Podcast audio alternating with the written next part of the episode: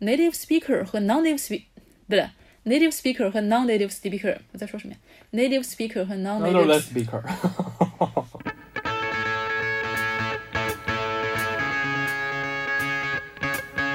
咻咻个啷个啷，咻咻咻个啷个啷，咻咻咻。刚刚讲到 L 一和 L 二的这个标签，我说如果是这么难界定的话，那为什么干脆就不能不要它？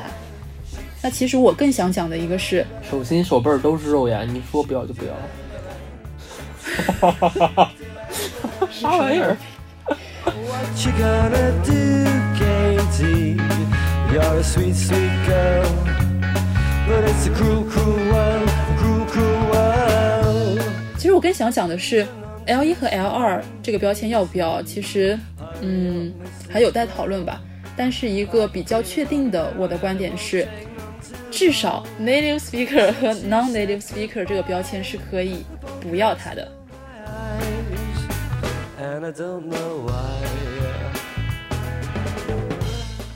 那首先为什么说不要它了？是因为这个标签本身它就不存在，你知道吗？它它不是一个现实世界中客观存在的一个分类，而是人为构建出来的一种非常高度理想化的一种粗暴的解读。就像那个《Ugly Delicious》里头对于正统的那个说法嘛，就那个美食不美，它中文翻译是叫这个吧？嗯就是那个什么正统就是一种特权，他说的。嗯，那原文我不太记得了。哦，我我理解你的意思，但是特权不特权这个是要后面再讲的。首先，我就是想说它不存在，你知道吗？为什么说不存在？你听说过乔姆斯基的生成语法的话，你就知道他最核心的观点是什么。你理解错了，他说的是 semantic，他说他真的不是这样说的，好吗？你在跟我真乔姆斯基说了什么吗？你在跟我，我你在跟我这哎，不是你，我觉得你你可能误解了我的意意思，好吧？让我啊讲完你再、你再说，好吧，你我你让我讲完你再说。我跟你讲，小光，你拎拎清楚，你在这个世界上第一次听乔姆斯基是从我嘴里听到的，好吧？因为那你就好像是那种 native speaker，这个语言最早是我说的，但是但是你你却在你刚才摆出一副正统的态度说啊，意思就是我给你把括号里的话加上，你要跟我一个括号里学语言学的括号的人来争乔姆斯基说了什么吗？啊，好吧，好吧，我觉得我们可能都嗯误会了对方，误解对方可能不理解，好吧？那我来讲一下我的理解吧。我觉得乔姆斯基一个核心的观点是，语言能力是一个人内在的鲜艳的能力，是一种他所谓的叫 faculty，对吧？faculty 你可以理解为呃中文叫官能或者叫能力天赋，对吧？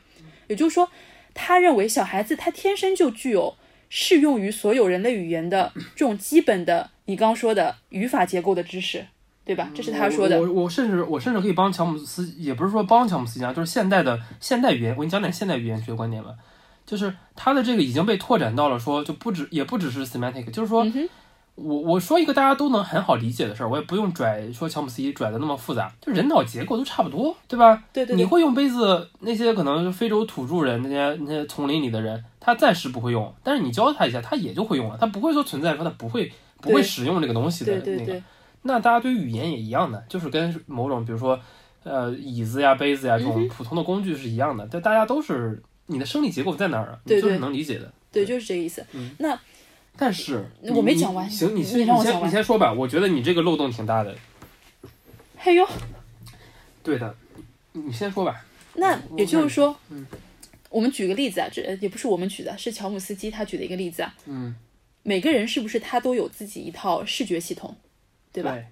那么由于我们的基因，由于我们的成长经历，我们的每个人的视觉系统是不是都是各不各不相同的？啊，不是呀、就这样，每朵花它的颜色，我看到的和你看到的实际上是有一些细微的区别的，这个承认承认吧？啊我知道说，嗯怎么说呢？就是我觉得不是不是像你说的这样的，它确实是有一个度的一个区别的，嗯，对，但是有区别吧？你只要承认它有区别就可以了，我觉得它的区别比你想象的要小，它的是，小很多，它的区别，是很小很小的，对吗？那我觉得嗯你说出，当然有色盲的人，也有一些大家有色差那种，但是 general 的整体上的人类对于颜色的认知是一样的。确实是一样的。我我所说的这种嗯细微的差别，有点像显示器。我跟你一模一样的型号的电脑，我嗯们的显示器，你承认实际上它是有一些细微的区别的吧？但它不影响我们同样指出来。但但我觉得你你这个就是不理，你前两天还跟我讲说你作为一个文科生终于理解了极限的概念，你这还是没理解极限。我怎么没有理解极限的它？它这种细微的差别就是到了一个极限的，它没有达到，它在测它这不。是一个数学问题好吗？这但是只是一个客观现实。那我的那我们不拽的那么哲学，那我就说是没有区别的。你的电脑和我的电脑也没有区别。是有区别的。那你非说有区，我我要说绝大多数人他对于这个的区别是那你小到一个对测度上，我们不应该把它当做区别的区别，就它其实是没有区别的。它实际上就是有区别的，但它区别小到不影响我们之间的交流。你看到一朵花，我也看到一朵花；你看到个红色，我也看到红色。但是我们红色可能在非常细微的明度或者灰阶度上面有那么一点点区别，因为我们生理结构是有不同的，对吗？嗯，没有大到你不是人类，我不是人类，大家都是人类，对吧？但是我们的视觉系统，每个人都是独一无二的，就好像世界上没有两个完全一样的鸡蛋一样。那我觉得你其实对于人体的构造有点误区，这就这个特征的问题了。我们其实是叫叫 shared response，就是大家的、大家的 response 是 share，就大家是提取一个共同的，就就是我们比如说我们做做一个做那个 fMRI 嘛，做一个脑结构的扫描嘛，对吧？每个人的大脑是不一样的，但是我们还是会做出一个人脑哪个区域哪个区域是干嘛的图的。嗯，对。对啊？因为我们的我们是有一些 feature，我们有一些特征是共共同嗯对所以。所以你也有两个眼睛，我也有两个眼睛，对吗？对啊。但我强强调的是，我们的视觉系统每个人是独一无二的。那你行吧，你就你就想说，反正说你的眼皮儿长度和我的眼眼皮儿长度不一样呗，我们要想想，就就晶状体的厚厚薄啊，对，你就是这么说吧。那你这样说才严谨。我，OK，那可能由于我们的视神经，我 whatever，我们的生理构造，我们的那可能我小的时候被被人打过，对吧？嗯我可能就之后我一直看到的东西都是糊的，嗯好吧？我们就这样理解好吗？好吧，OK，所以我们不会问哪些人拥有一套 native 的视觉系统吧？嗯，你问这个问题，相当于就假设说世界上存在一个一种独立于你和我的独立的视觉系统 A B C D，嗯，对吧？人你不会问出这样，我们都觉得这样这样一个问题是没有意义的吧？那么，如果我们接受乔姆斯基的生成语法的话，我们同意语言能力是一种与生俱来的官能，或者说你可以把它理解成一种器官，对吗？那么每个人出生他是不是自带一套语言系统？那他的初始状态，我们把它叫做 L 零 language 零，好吗？然后随着我们的成长，我们接收到外外界的一些刺激，我们在青春期之前吧，我们说会达到一个比较稳定的状态 LS language S。然后就像视觉系统一样，我们这套语言系统会处在一个变化的状态当中。就比如说像视觉系统一样，年纪大了，你的一一些视神经可能会衰退，那你在青春期之后，你也可能会增加词汇量，甚至会去学一门完全新的语言。那么，如果我们觉得你去问谁拥有一套 native 的视觉系统是一个很莫名其妙的问题的话，我们为什么会问出来谁拥有某一套 native 的语言系统这样的问题呢？因为每个人的语言系统，它所处的状态 LS 都是独一无二的。乔姆斯基认为，所谓的语言就是这个系统所处的状态，也就是这个 LS，每个人都是他大脑里的那套系统的 native speaker。我我看过这篇文章的，好吗？他站的立场还是站在一个普遍语法论，他说到底他一辈子一直在干这个事情，他在站在一个推广普遍语法论的角度，他只是觉得语言和语言之间没有差异，他只是说这样吧，L I 和 L N 嗯，是没有区别的，他没有说 L I 加一和 L I 是没有区别的。什么叫 L I 加一呢？就是你学的第二门语言。他是说这叫面，你在你如果学过计量经济学啊，它叫面板数据，它它在横截面上，它说的是横截面没有区别，不是说时间序列上没有区别。他说的真的 specific 就是这么个事儿，他说的是没有 L I 和 L N 的区别，对啊，我也是这样的意思啊。但是我们说 native speaker 说的是 L I 和 L I 加一的区别，说的是时间序列上的区别。对于一个人 subject one，这是一个时间序列的数据。你说的是对于 subject one 和 subject two，对于对于一号和二号，他们的这两种语言是没有区别的，就是 l i l i 和 l n 呗，下标 i 下标 n，对吧？但是 l i 和 l i 加一是有区别的。然后乔姆斯基的意思呢是说，中文和英文就是 l i 和 l n 之间，他们两个没有说在语言的地位的区别，他们两个其实是用的是人类共共用的一套共用的语言系统。嗯哼，对，但是对于一个个体的人来讲，嗯哼，是有你先学了这个，再学了另一个的区别的。这个其实就是说 i 加一。但是你还，我觉得你没有理解什么叫 native speaker。我们会说某某人嗯是某种语言的 native speaker。你这个意思是说，他的母语和他的第二门语言，他先学的和他后来学的是有区别的。但我们不是在讲这个，我们是在讲世界上存在一种单独的语言系统，某些人拥有它。那我当然是支持的。我我所以我，我觉得这个也是从这个层面上来讲，我是支持的。就是说，所以说，native speaker 和 non-native native speaker 这个标签是不存在的。那好吧，那我来问一下，你怎么定义什么叫 native speaker？什么叫 native speaker？你就说一下呢？我认为这是一个有问题的定义，无法被定义，所以我认为不应该使用它。我我不都在讲这个东西吗？那我觉得它没有问题，因为我觉得我那我来说一说我的定义，也是我理解的很多人的定义，我理解的以及我理解很多人对于 native speaker 的定义，就是有一个人他学了一门语言，他出生了或者怎么着，他先学了一门语言，他后来又学了第二门语言，所以他是这门语言的 native speaker。那还是我刚刚讲过的话，再说一遍，你不能说他是这种语言的 native speaker，什么语言的？L E 的 native speaker。唉我就不想跟他说了，我看原文吧。Answer: A language is a system (LS). It is a steady state attained by the language organ, and everyone is a native speaker of the particular LS that the person has grown in his or her mind or brain. In the real world, that is all there is to say.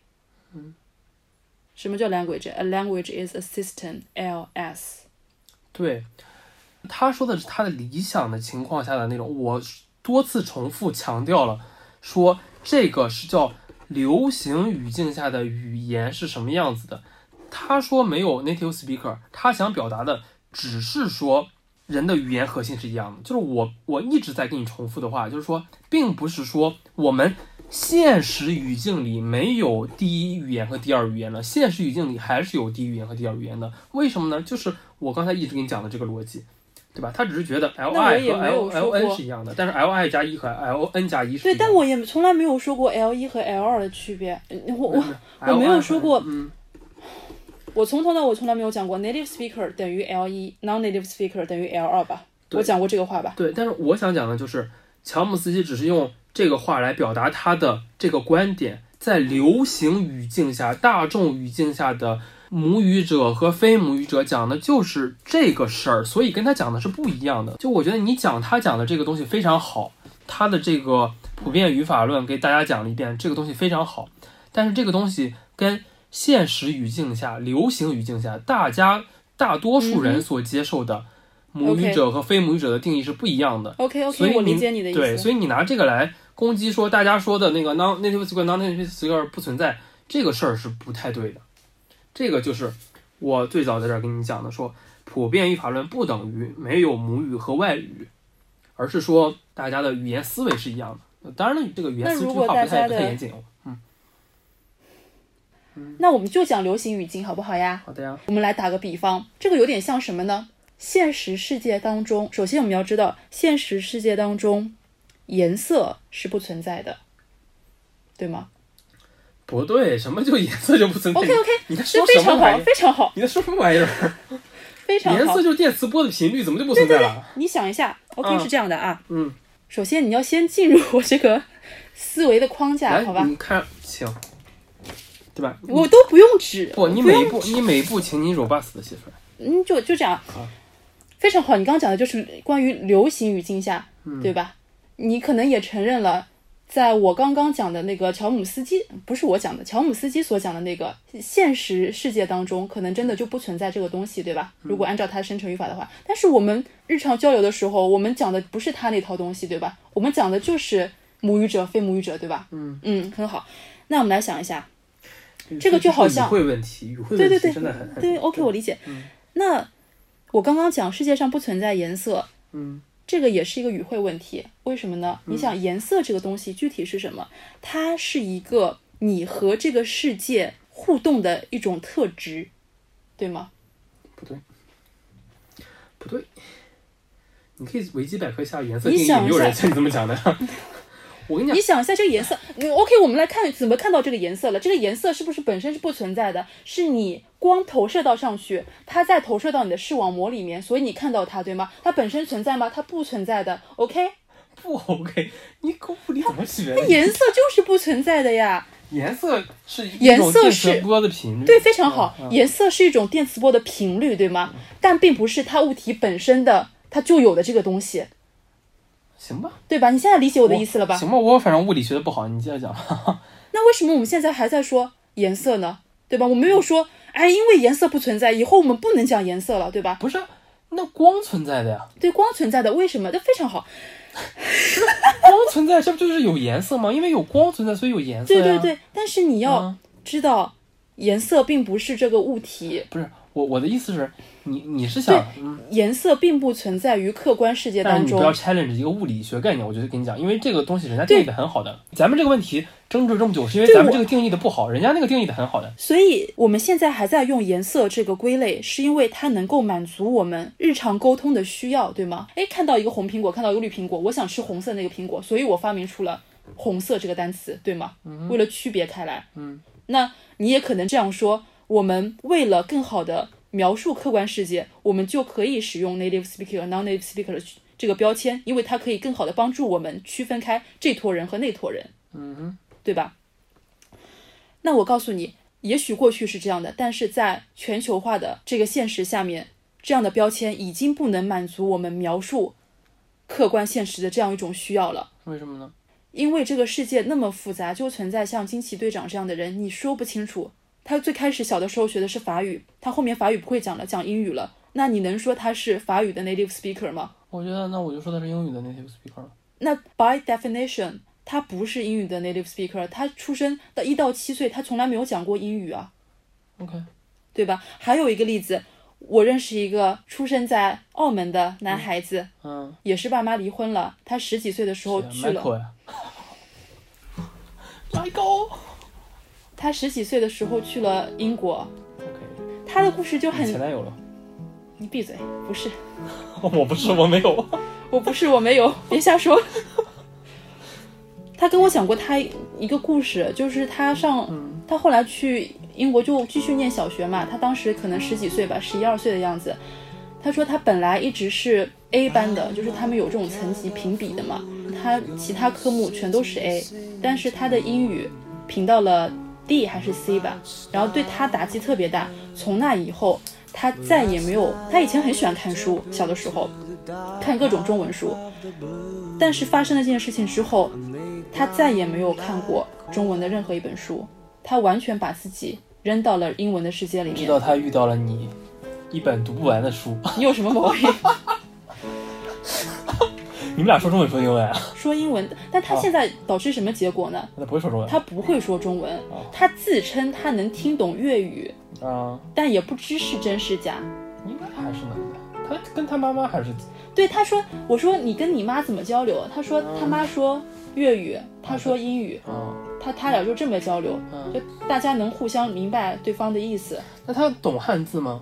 不懂，我让他看我的一条微博，他认出了七啊，和月，七月他能看懂，其他的超过这个就看不懂了。好吧。那你能说天？哪，七月真是一个悲伤的故事。我们说回来，那你说他的 native language 是什么？行啊，我觉得你这两个例子都很好呀。你这两个例子也有效的 challenge 了现在的 native speaker 和 non-native speaker 的概念啊。嗯哼，但是有一个现实的问题啊，你举了两个例子，两个个人，你甚至都很难举出一个 group 的例子来。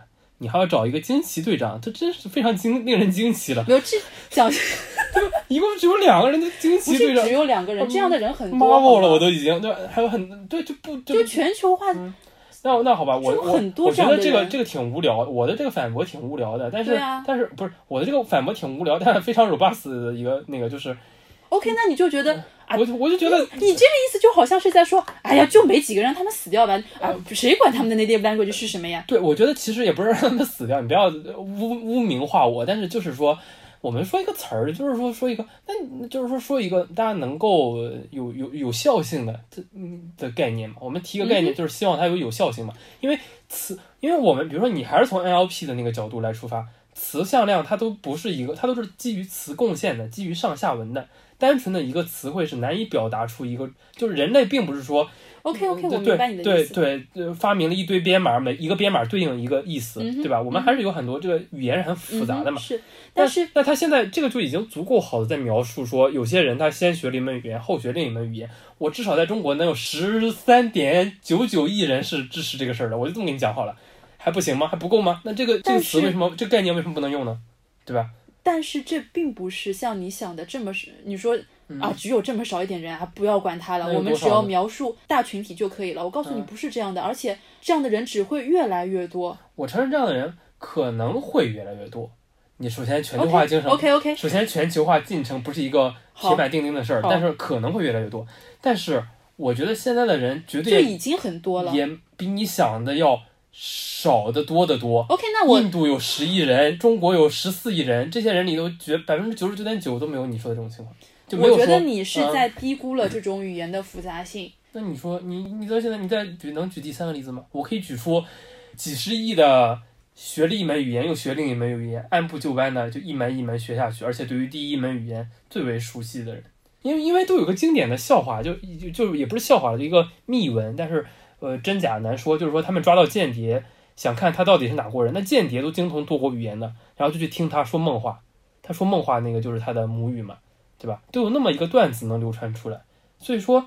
描述绝大多数的时候，还是说他的语言都是有一个顺序性的，对吧？有个优先级的。我首先嗯不同意你这种，只要这个标签能描述绝大多数人，OK，我就继续使用这种我我只是说。它作为一个概念，它作为一个话，我们还是在讨论这个概念好不好用嘛。那它就是它就是挺好用的。OK，它可能好用，嗯哪怕我们承认这个标签能够描述像你说的绝大多数人，对吧？嗯它是一个好用的标签，对吗？嗯，那难道因为它好用，我们就要继续用它吗？我操，你在说什么胡话？我天呐，那明天饭好吃，你别吃啊，你饿死好了。那嗯，当然我们知道也不是这样的，不是一件事情容易做，我们就要去做它，我们还是要做正确的事情，对吗？那我们来讲一讲为什么不要使用这种标签，这种标签会给我们带来一种什么样的不好的地方，对吧？我们利弊权衡一下，它的好用，它容易贴，这是它好的地方。那它的坏的地方是什么呢？一个很显而易见的，围绕着这个标签所展开的讨论，往往是歧视性的，是排外的。我来举几个例子，好吧？我有一个挺难有。不是，我有一个念呃心理学 PhD 的大学同学，哎呦，你还有这么种同学啊，我都没听说过对。我我刚开始认识他是他在招募实验对象，然后我谁呀、我怎么不知道你哎一个乌克兰同学啊，一个男孩子，哦，我知道，想起来了。嗯，他招募实验对象，然后我就去参加那个实验。这个实验是干什么的？就让你关在一个小黑屋里面，全黑的，它的那个隔音的东西全都是黑的，然后给你看一些可能会给你带来精神伤害的影片。啊，就比如说，他给你看一些比较恐怖的，一个小小孩子哦头掉下来，或者给你看一个人一直在刮胡子，然后洗手盆里全都是血，我靠他这个 RB 也能通过呀？能通过。就他们有经过验证，这些这些影片不是他们自己哦拍的，是在一个库里面。也就是说，这个、啊就就就行吧，反正我觉得国外的 RB 就是道德伦理，就是伦理审查委员会，嗯哼，就给听众们科普一下，就 RB 嗯还是审查比较严格的。对对，所以他们不可能拿自己新拍的这种嘛，它都是有一个专门的，嗯以现有的经过验证，不会给你带来太大心理创伤的伤害的，对然后，呃，看完这些视频之后，然后我要出去玩一个小游戏。一个小游戏主要是测我的，呃这叫什么导航能力的。哦，嗯，就是先给我看一下这个路线嘛，然后再把我这个游戏里这个人扔到一个起点，看我能不能凭着记忆走出这个迷宫，大概是这么一个东西。嗯啊、这个扯远了。Anyway，嗯，我这个同学呢，呃，自己有做一些 proofreading 的这种小生意，嗯然后我因为知道，觉得他学术能力肯定是过关的嘛，呃，然后我就介绍我一个中国同学去了，就说啊，我我有个朋友是做 proofreading 的，如果你有需要的话，你可以找他。然后后来呢，他就跟我说这么一件事儿，他说，哎，我那天和你那个朋友呃发了下微信语音，他听这个口音不像是英国本地人啊，他是英语的 native speaker 吗？我那个中国朋友这样问我，然后呢，我还要跟他解释，我说啊，人家是十岁的时候就移民来英国了，在这边接受的教育，人家还是 PhD。但我当时真的特别不想做这种解释，因为我觉得这个解释是不必要的。我为什么要做这个解释？他的语言经历和他的论文写作能力又有任何什么关系吗？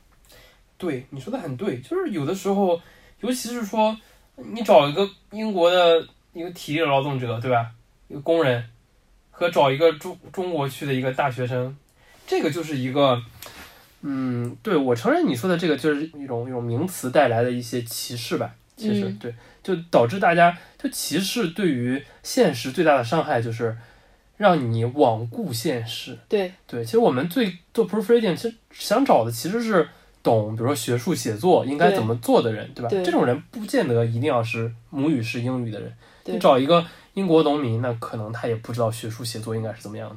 虽然现在英国农民学历好像还蛮高的。对就如果我们继续使用这种标签的话，这种歧视的、这种排外的想法，往往是不自知的。我比如说举个例子，我今天想学俄语了，对吧？我会很容易产生说，我想找一个俄语的 native speaker 来教我，因为他们会说地道的俄语，会有这样的想法。但是你如果深究一下这个想法的话，你想找的其实是一个符合你脑中已有形象的这么一个人，也许是外表、肤色，或者说他金发大波妹对，或者他的甚至他的口音、他的名字，对吗？，Fourth Mother Mother Russian。Fourth Mother Russian，所以，如果你继续使用这种标签的话，它是相当于它不会迫使你去深究你到底想要的是什么。如果继续使用这种简单化的标签的话，你不会想要去探讨，嗯怎么说？简单粗暴的去做选择，不会去对，不会去你真的去看清问题的实质，是一个人的语言经历是是有多么复杂的，它是不可以被这么简单的标签所完全描述好的。那从另外一个角度，从学习一门语言或者说我们教学的这种角度来说的话，如果我们以 native speaker 作为目标，which 也是我们目前盛行的一种做法吧。我们学一种语言，就是把 native like 这种语言使用作为我们成功的标准。有很多市面上卖的课程都说教你怎样讲话可以讲得更像 native speaker，教你什么地道的美语或者英语，对吧？哎但是这个我想问你一下啊，嗯我承认刚才那个 proofreading 那种歧视是不好的，嗯但是你说教人家教的地道嗯，就是不对的吗？那你就那 总归你总不能让人家说我就要教你不地道的英语，我就要教你 Chinese English，I'm Chinese，总归还是对吧？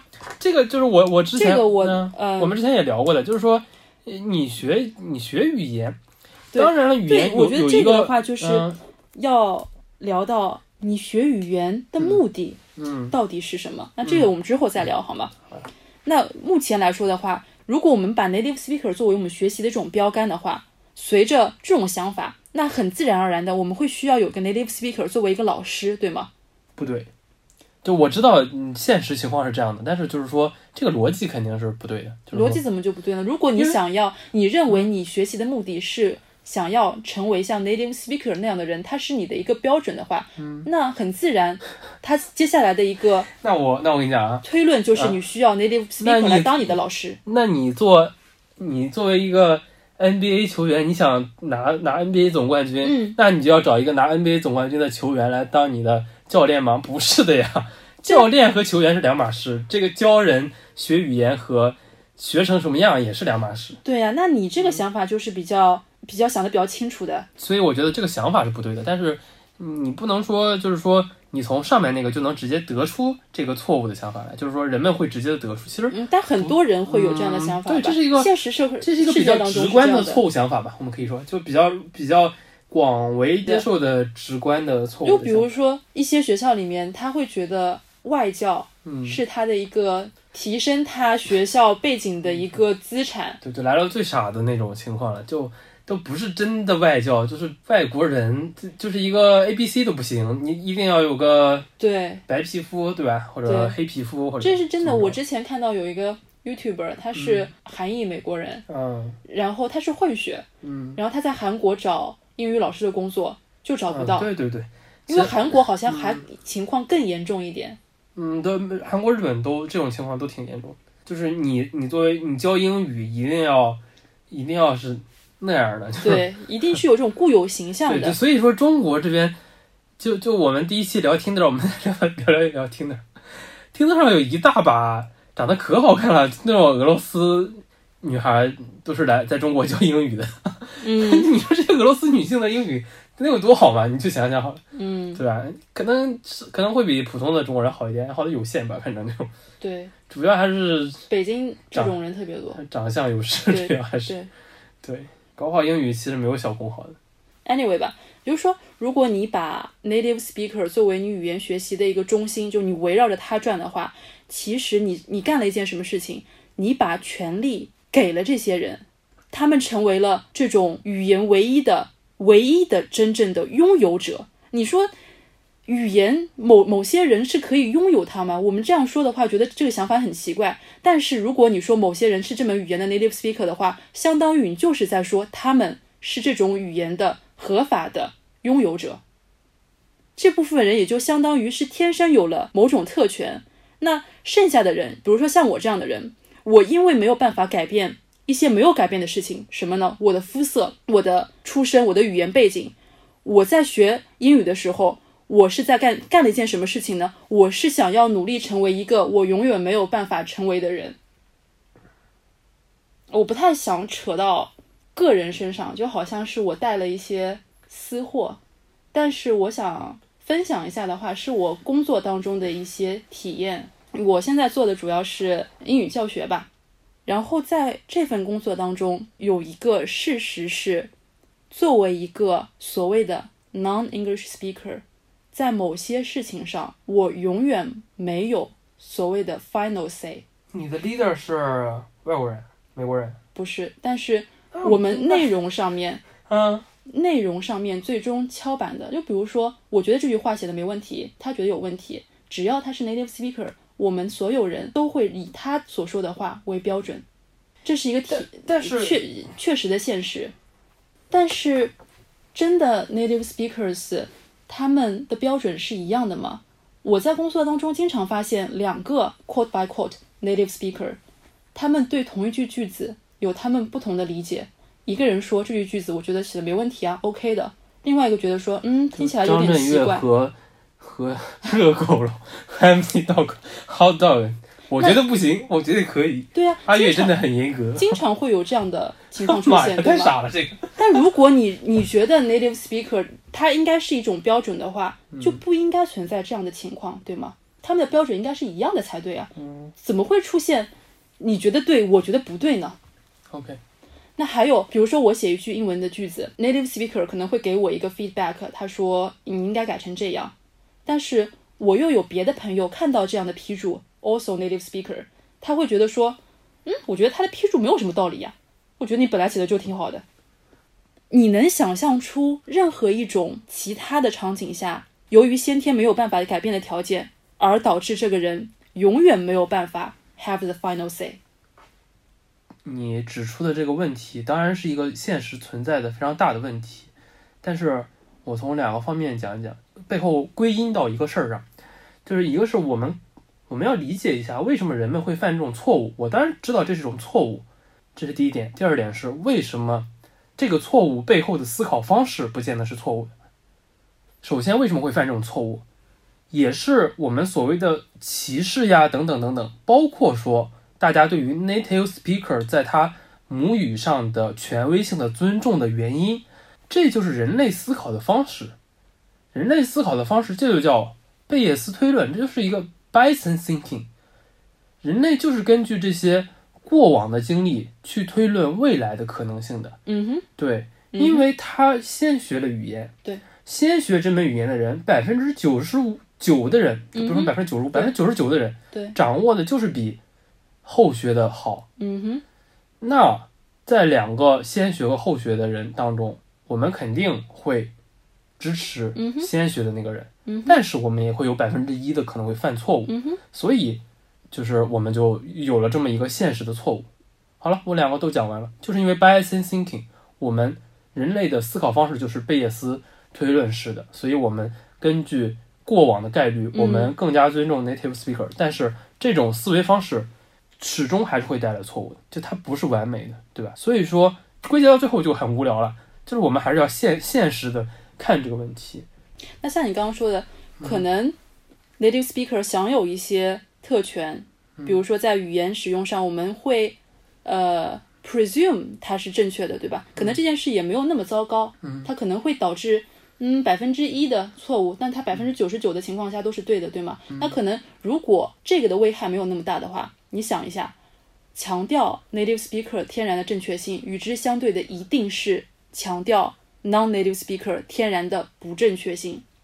对那那我觉得这个个例子这我觉得这个观念，那强调 non-native speaker 这个东西，这个就是一个不太合理的观念了，而且也是一个不流行的观念。你不要说，那我来我我知道我知道从那个上会有很多人会会推演到这个上，但是其实大家觉得你是母语者，你说的好，这是个很直观的人类的思考方式。嗯但是像你说的那样，你不是母语者，所以你说的一定不好，这个其实是跳了一步的，不是说真的是条件反射式的一个对对，大家就会这么想的。这个就像那个 proofreading 那个问题一样，嗯属于他没有把这个现实，他没有真正去思考这个现实问题，他那肯想错了。那是肯定是这样的。那、嗯我们我还是先来举个例子吧。嗯我看到网上又有一个有一个帖子，是一个美国人，他学日语学了已经很久很久了。他发现一件什么事儿呢？他发现他在日本他没有办法用日语开玩笑，因为他开一些双关的玩笑，没有人会笑，大家都会说啊，你说错了，不是这样的，都大家以为他不懂，你知道吗？嗯，没有人会以为这是一个笑话。嗯对，这个这个挺有意思的，而且也反映了，我觉得反映了比较更大程度上反映的是日本文化的一个问题，就日本人挺封闭的，不得不说，日本是个挺封闭的文化环境。就其实日本人啊，我不知道你接触的日本人多不多，就是就是你在国外接触的日本人，要么就特别洋盘，要么就特别日本，这反倒是说明他们整体就特别比就整体日本文化比较封闭，嗯，所以才会有那种很极端的洋盘的那种日本人，就你能理解吗？那很酷的那种嗯，那种日本人，对。嗯哼，对啊反倒是你像新加坡人，可能就大家不会觉得有一个怎么讲非常非常就是特立独行的那种新加坡人，因为新加坡其实整个文化就是一个比较 general 的一个文化。嗯，对。你刚刚解释了人为什么会有这样一种思维的方式，对吧？而且这那种思维方式是对的，就是这种思维方式本身会犯错，但是它是一种高效的思维方式。对我们还是在说效率，对吧？嗯。那么我们说贝叶斯的思考方式是一个好的思考方式，Bison thinking，对它可能让你能投进百分之八十的球，对吗？那我们现在想解决的问题是我们怎么想 improve 这种 thinking，让剩下的百分之二十的球也能投进去，对吗？那我提出的一个、一个 solution 就是我们不再用 native speaker 和 non-native speaker 这种简单的二元的标签来定义一个语言使用者，因为我们身边存在着以各种不同的方式讲话，有着各种不同的呃成长历史，或者在不同的环境当中有着不同程度的语言能力的人。就比如说，有个教授他在英国已经教了很多年书了，但是他没有办法独立去看牙医。也就是说，人的语言能力在不同的场景下是不同的。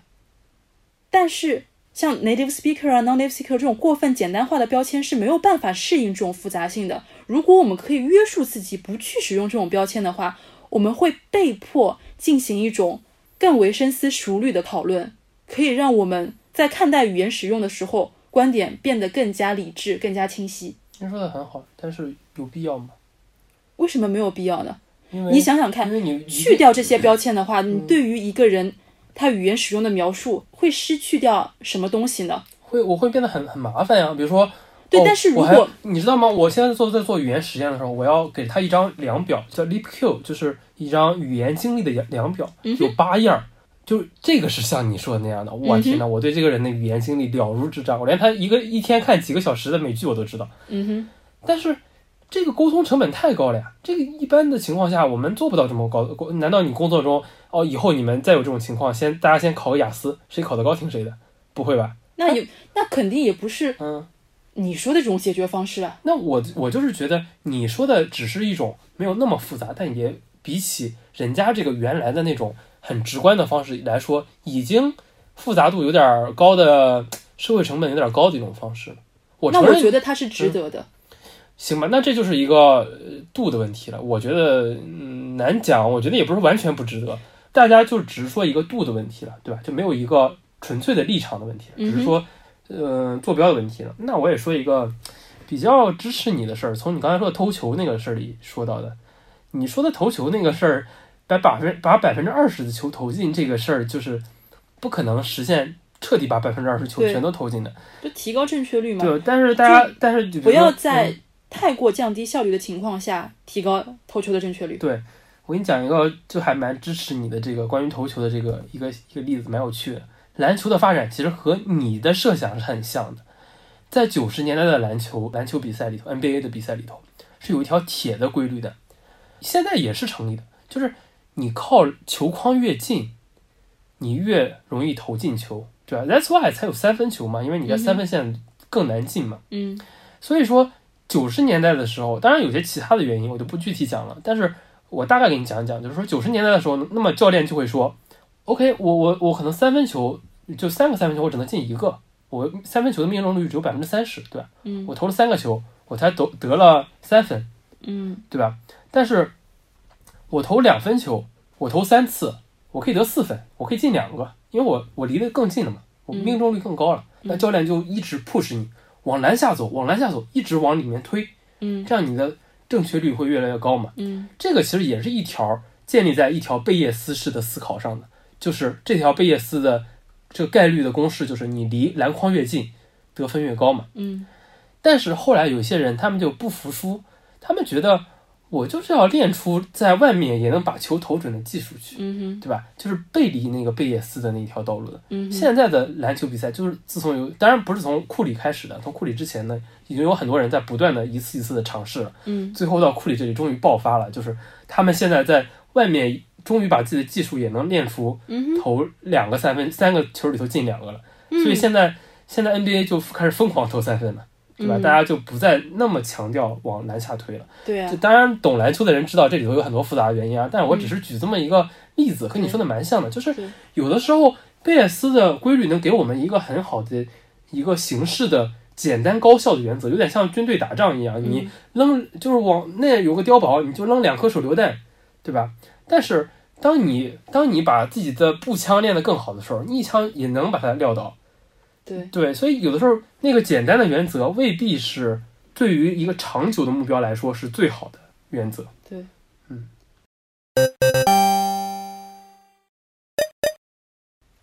那刚刚讲了，我们现在的主要的英语教学的话，还是围绕着 native speaker 作为我们的一一种标准的这样一种英语教学，对吗？所以，为了反抗这样一种以 native speaker 作为中心的这样一种语言学习，产生了各种不同的英语的分支，或者说英语的方言。比如说，其中有一个就叫做 English as lingua franca。lingua franca 是通用语的意思。就通用语的话，就比如说世界语 Esperanto，一八八七年的时候公布的一种人造的国际语言。那什么叫 English as lingua franca 呢？这个东西缩写叫 ELF，叫 ELF，它被当做了一种单独的一种英语的种类吧。对于你使用 ELF 的学生来说，他们的首要任务是尽可能让跟他们交流的人听明白他们想表达的意思，而不是想要追求听起来我要听起来像一个 native speaker 一样。一个典型的这种 ELF 的对话可能会涉及到一个意大利人和一个瑞典人在布鲁塞尔举行的国际会议的咖啡休息时间聊天，或者一个西班牙游客在柏林询问当地人的路线，或者是韩国的一名销售代表在卢森堡跟一个德国的客户谈判合同。也就是说，这种语言最常见的使用场景是和另外一个 non 所谓的 non-native English speaker 在交流的时候。一般来说，使用 elf 进行的这种呃交流，它的沟通效率要比正确性更重要。也就是它的最终目的就是为了信息传递。elf。对 elf 这种语言，通常是我们说是一种杂交语言，或者说可以说是一种洋泾浜的语言。所以在这种交互当中，只有一样东西是关键的、唯一重要的事情，也就是可理解性。对吧沟通，对所以这种语言的话，它不再是给所谓的 native speaker 带来任何优势了。我们来举个例子，有次坐飞机的时候，我一个朋友英国人，他问我说，Who are you flying with？然后我觉得很奇怪，我说我一个人飞啊，你不是知道的吗？然后他就说，没有没有，我的意思是你飞的是哪家航空公司？哦他说我们这种表达通常这个 who 就指代的是哪家嗯，航司，好，嗯，不是这样说的吗航空公司哪有叫航司？行吧，咱们两个这也是一个对吧？这也是这样一个现象，对吧？就是一个不一样的嘛。好啊，OK，对，那如果是在 elf 的这种语言当中，嗯它的这种一点，它的这种俗语，就是不被接受的，你就不应该说这样的话，嗯你就应该说你飞的是哪家航空公司，嗯，你乘坐的是你乘坐的是哪家航航空公司提供的服务。的航班？对，行吧，咱俩现在也在面临这个情况，就是对，所以嗯 elf 这种语言的话，它就是说你不要再以 native speaker 做的就还说的自信点嘛，就中国人出去老是不敢讲话，对吧？留学生尤其是不太敢讲话，对，怕说错，怕说错，对没，必要，其实我能沟通就行。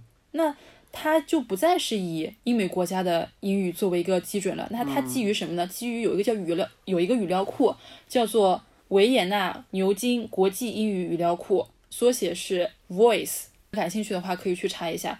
这个语料库里面是什么呢？全都是非英语为母语的人所讲的英语。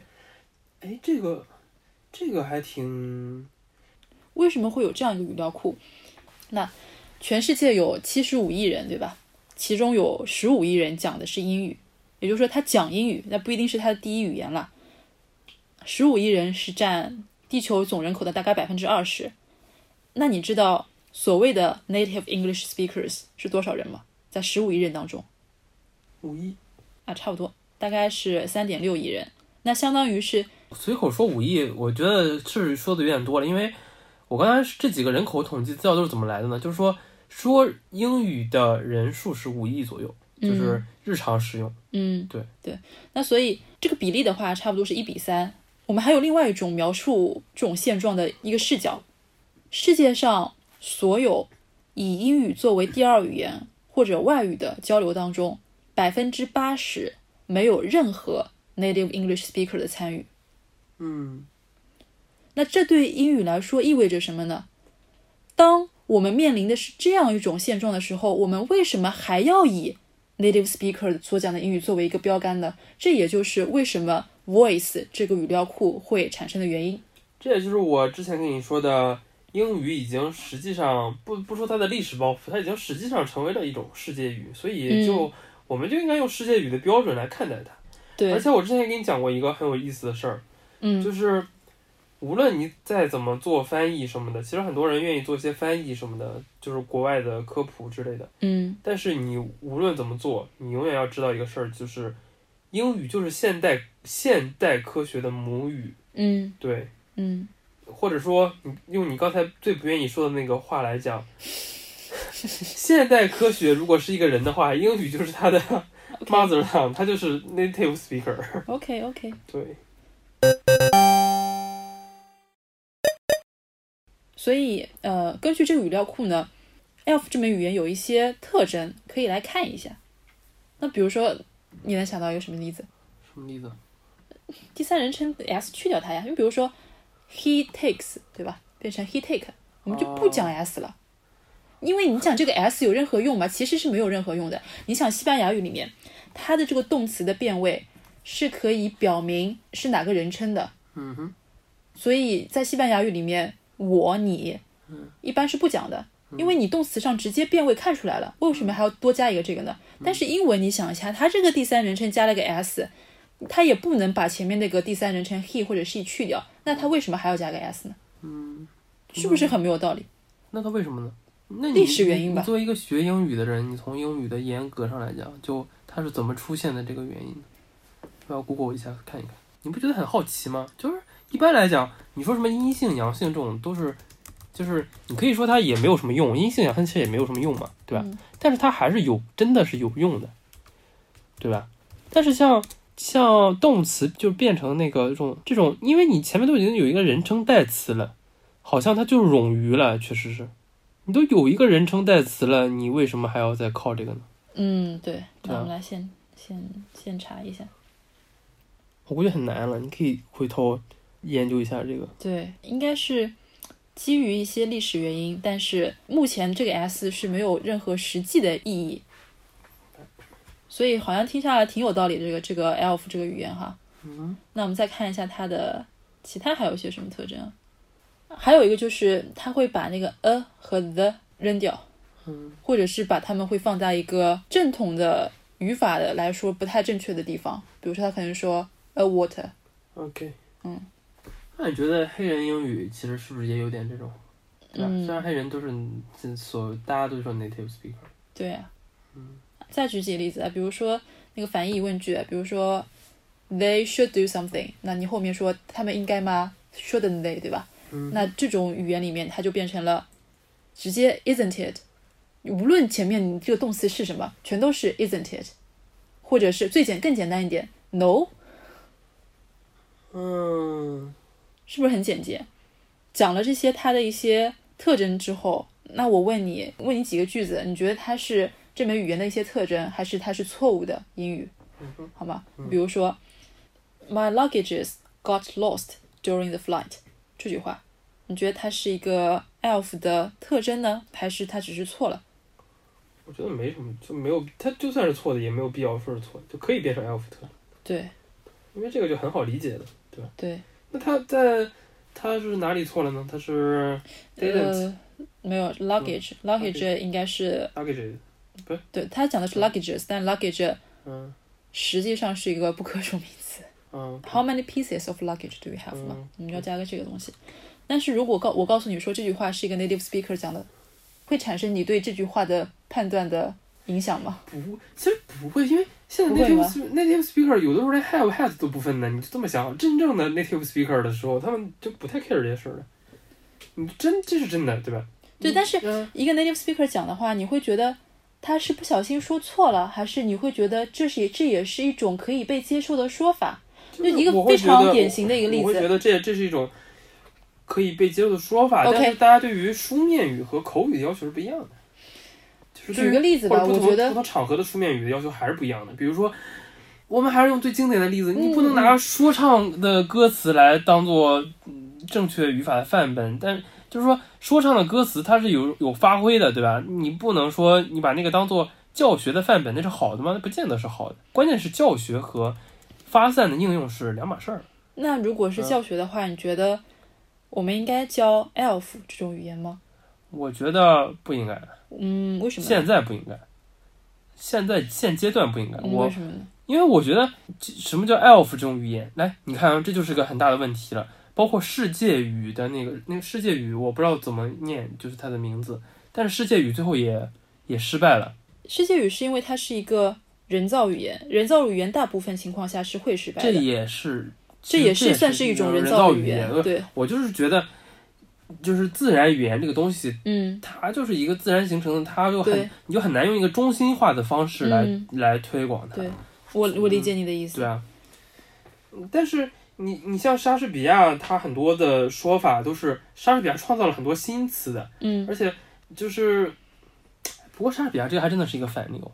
你要知道，莎士比亚能够诞生的原因，还是因为有一个国王钦定本的圣经，直接改变了嗯英国人的对说英文的方式。对吧其实这个其实还挺奇妙的，这个事情，就是它反倒是一个有点中心化的规则，但是但它就有点像编程语言一样，也是 artificial 出来的吧。它是基于自然的，然后有一个 artificial 调节的过程，然后还是要回归到自然的应用当中的。就是对你你会发现很多语言都是这样的。嗯，比如说，我们知道像美国人 color，英英语里面本来的拼法是 c o l o u r 吧，现在美国人把 u 给扔掉了。嗯，啊，比如说 theater t h e a t r e，它前面这 e r 也只有 acceptable，对吧？嗯你觉得这是一个自然形成的呢，还是怎么样的？那自然形成的呀。不是的，是有个人美国人编了一个字典，他就觉得这个很烦。所以很多情况下，你以为是但是完全自然的这这又是另一个问题了。你以为，但是有很多情况下，你以为他是他编了个字典，实际上他只是收录了美国大陆有真的是美他编了一个字典，然后他又被大众所接受了那。你所以我觉得你知道你知道语言改变的这个路路线是一个个人和大众所，也就是说人工或者自然结合的一个过程。OK，但是你确定那个人他之前的之前就没有人用 C O L O R 吗？很难讲吧？那就算是用的话，也没有受到认可，对吗？肯定是有人先提出了这个，而且是有权威性的一个人，他编了一个字典，干了这么一件事儿，然后对，然后别人再接受他嘛。OK，那很多人会觉得，我讲这个 elf 这种语言是破坏了英语的正确性、纯洁性，你觉得呢？我觉得其实不是一起，没有什么纯洁，就两点。第一点，它没有什么没有必要追求那种正确性等等等等等等。嗯哼，但是我们教学应不应该有个标杆儿，还是应该有的，就不能没有标准，因为你没有标准就没法教学。我理解你的意思我我换个角度讲，你我我给你讲个更好玩的例子，就纯粹我们只说人造语言，嗯，什么是正经的人造语言？编程语言是正经的人造语言，嗯哼，对吧？虽然也都是英文，但是是基于英文的一种规则的语言嘛。嗯然后 JS 你知道吗？JavaScript 嗯就现在写网页前端都用 JS，JS 就经常被诟病。问题在哪儿呢？就 JS 它就是一门对于编程语言来说，它的严谨性有点问题的语言。它是很好用，但是有点过于松散嗯，对那我们就说，就有点类似于语言教学一样。嗯那你没有那么一个特别严谨的，那会有很多问题的，对吧？你你教起来就不方便呗，就是一个系统复杂性的取舍。这个我可以到时候在 reference 里给大家推荐一本书，就是讲语言系统的复杂性的。嗯对，一本今年的新书，嗯，而且我还没有看到，有哪位 仁兄看到了，可以给我们讲一讲。嗯哼。对，但是我知道那主题是相关的。对，嗯，就虽然你这样觉得，但有很多人会觉得说，哎，我就要学。他倒不是从你这个说教学方便的角度上来讲，他会觉得我就要学正确的英语。我觉得这种教学方面角度上讲，说是正确的也没有什么问题，就是这就是正确的英语。但我们要做的不是说没有正确、没有错误，而是说可以接受错误，只要表达 OK。那如果你说接受错误，那也就是说你要承认它不是一个错误。如果你不是的。那如果你嗯，那也就是说你你还是要讲 OK，那么觉得就还是个语语言问题，就还是个？那你还嗯是要讲，我要讲正确的，但是我在讲的过程当中，我要把英语作为一种工具，而不是说像弹钢琴一样是一种艺术，我一定要弹的一个键都不落，对吧？我只要把艺术也是要靠工具来实现的。也就是说，弹钢琴，你的指法什么的要从要学正确的指法，对但是你还是这要有艺术个想法的发散。对，嗯但是我不是这样觉得的，OK，我觉得不是，我觉得就是应该瞎鸡巴弹，就是学不是瞎瞎什么什么弹，就是像那个。不过不过，我觉得你这么说也不是没有道理。就是人家那些爵士乐的那些大师，有些早期的那种爵士音乐的那种钢琴手，他真的没有接受过正规的现在那种音乐学院的好的钢琴教育的，他就是他就是就是那种野路子咯野路子，对。但是为什么现在音乐学院还在用那套正确的方式？因为它是有效的，它高效。就学了那套方式的人再去兼容，他可以更好去兼容那些野路子。但野路子想要掰过来，那可太难了。嗯，但是我想说的是，嗯所谓正确的英语，也就是说标准英语呗，对吧？标准英语也是，嗯，当然我们说大多数的语言都有一个标准的形式的，那它使用的场景是比如说政府或者说其他这种正式场合嘛。但是你要知道，标准英语它实际上只是英语的一种方言。你反正我觉得什么都是方言，你可是你可算听乔姆斯基这句话了，啥都是方言，弄啥嘞？就很多人会觉得，嗯如果它不是如果它不嗯是标准英语，那它的语法它就是懒的，就是松散的，它就是不好的，对吧？嗯但是是这样的，每一种语言或者每一种方言，它都有规则，不一定是你在教室里学到的语法书上的那套规则。比如说，书上说不要分割你的不定式，对吧？动词不定式英语里面不能分割的，这个你知道吧？不知道 Anyway 吧，反正这是所谓的正统的语法什，么叫不定式？就是 to 加动词原形，to do To to make to 什么的。好吧，那什么叫不要分割？分割不定式，也就是说语法书上说的错误的例子，最有名的是 Star Trek 嗯，开头的那句话，叫 To boldly go where no man has gone before。它这个 to 和 go 之间加了一个 boldly，加了一个副词，哦明白了吧？哦，那那语法书上说这就是错的，对吧？应该是错误的语法。嗯那你有没有想过，为什么说不能分割不定式呢？为什么呢？因为在十七世纪的时候，有语言学家觉得拉丁语是世界上最完美的语言，对，所以他们觉得英语要越像拉丁语越好。在拉丁语里面，一个不定式是一个单独的词，它是没有办法被分割的。所以三百年后了，我们还在被教说不定式不能被分割。为什么？就是因为在三百年前，一帮语言学家觉得英语就应该更像拉丁语。你的这个例子很好啊，但是我还是从我觉得你这个例子也能说明很多事儿，但是从一个比较 general 的角度来讲，你说这种语法规则始终现在通行的语法规则是一个比较好拓展、拓展性比较高。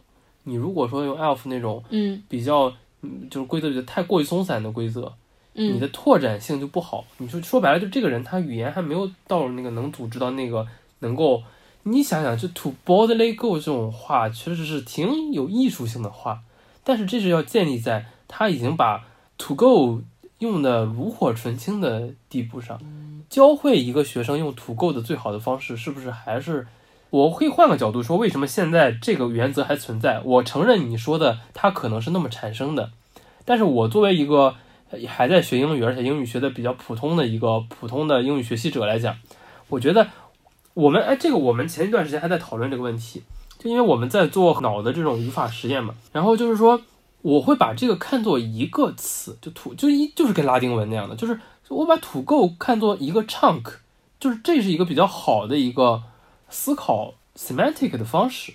嗯哼，对，所以这个规则我不是说它就是对错或者哦怎样怎样，但它是个蛮拓展性蛮好的规则。我从这个规则里，我可以很很快的掌握所谓的不定式的用法，对吧？我可以很 freely to use 这个东西。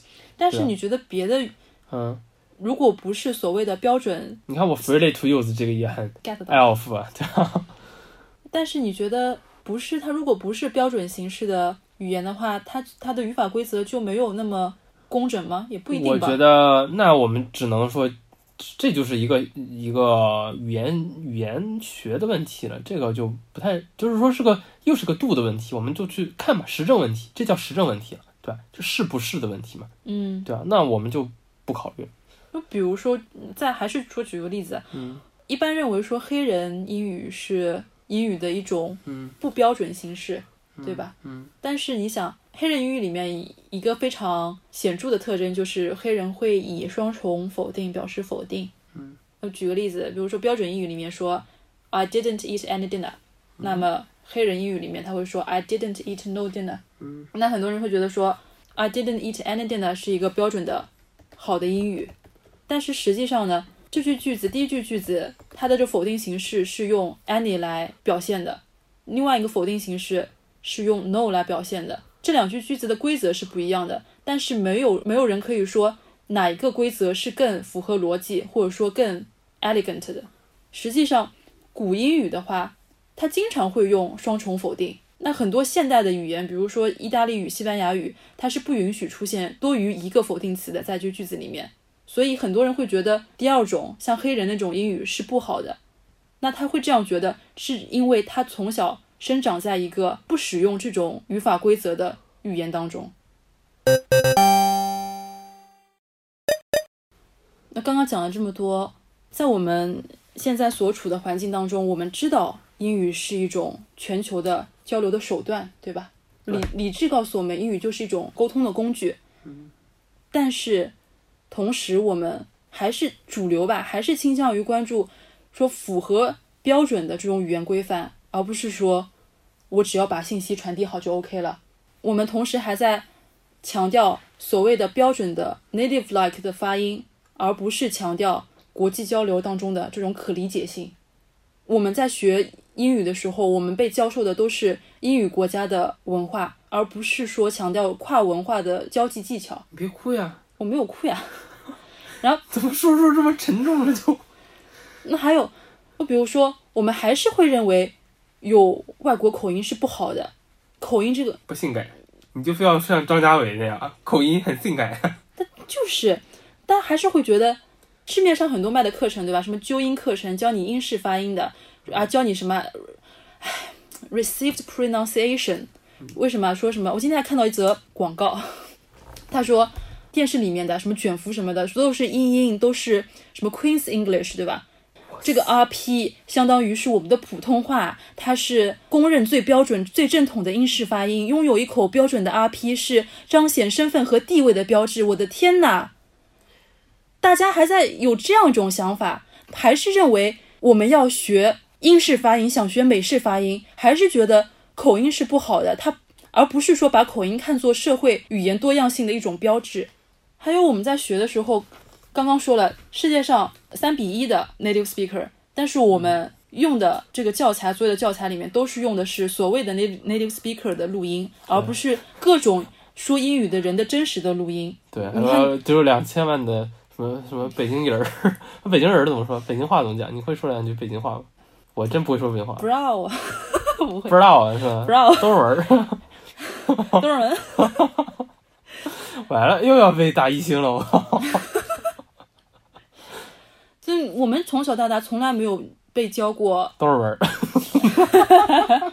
公主文儿，从来没有被教过印度英语吧？嗯。教材里面我们讲，好像假装这些人不存在我觉得。你也不能这么说，你不要教人家印度英语呀、但他哪怕不教他，嗯，出现过吗？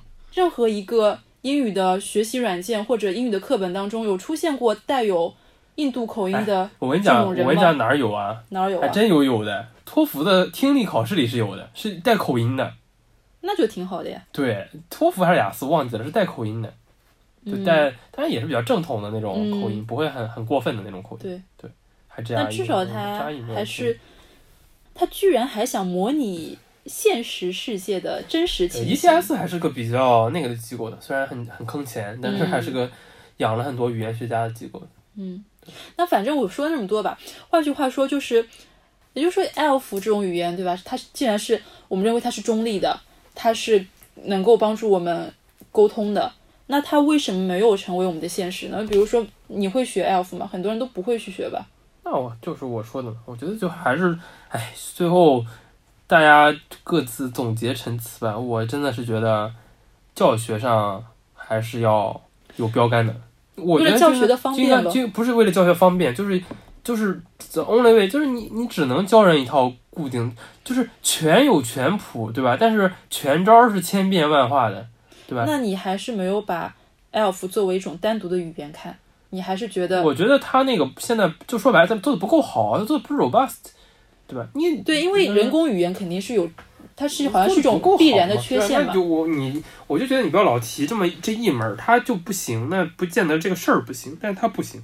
我是这么想的，就我之前给你讲过的，我是觉得渐渐的所谓的标准英语嗯就会变成一种像 ELF 这样的东西，它也有可能会有一些没有那么合理的规则在，但我们也没有必要去修正它。嗯然后它就会成为一个，呃，我们学拳击的时候的那个标准动作。嗯到最后，我们到了拳台上，还是会根据我们自己的学习来做出正确的动作的。就一句话，我就觉得 ELF 没有成为我们的现实，是因为我们这个世界还没有好到可以配得上它。它这种你提倡这种语言的这种运动，它其实忽略了我们的现实情况。它就好像是，如果我们生活在一个完全平等的一个乌托邦世界里的话，那确实是可能的。但我们的世界是什么样的？有那么多的不平等。我们讲一个唱一首那 Beyond 的那个歌，那个我们没有一个人是生活在真空罩里面，我们每个人的语言使用都取决于我们说话的这个人在社会空间当中的关系地位。我们的这种地位决定了谁才是值得被听到的合法的说话者。你在国际互动的这种情况下，你很难想象所谓的 native speakers 他们会在适应其他语言的使用者上面投入努力，互相理解这个包袱不是他们背的，是我们背的。只有我们来适应他们，没有他们来适应我们这个道理的。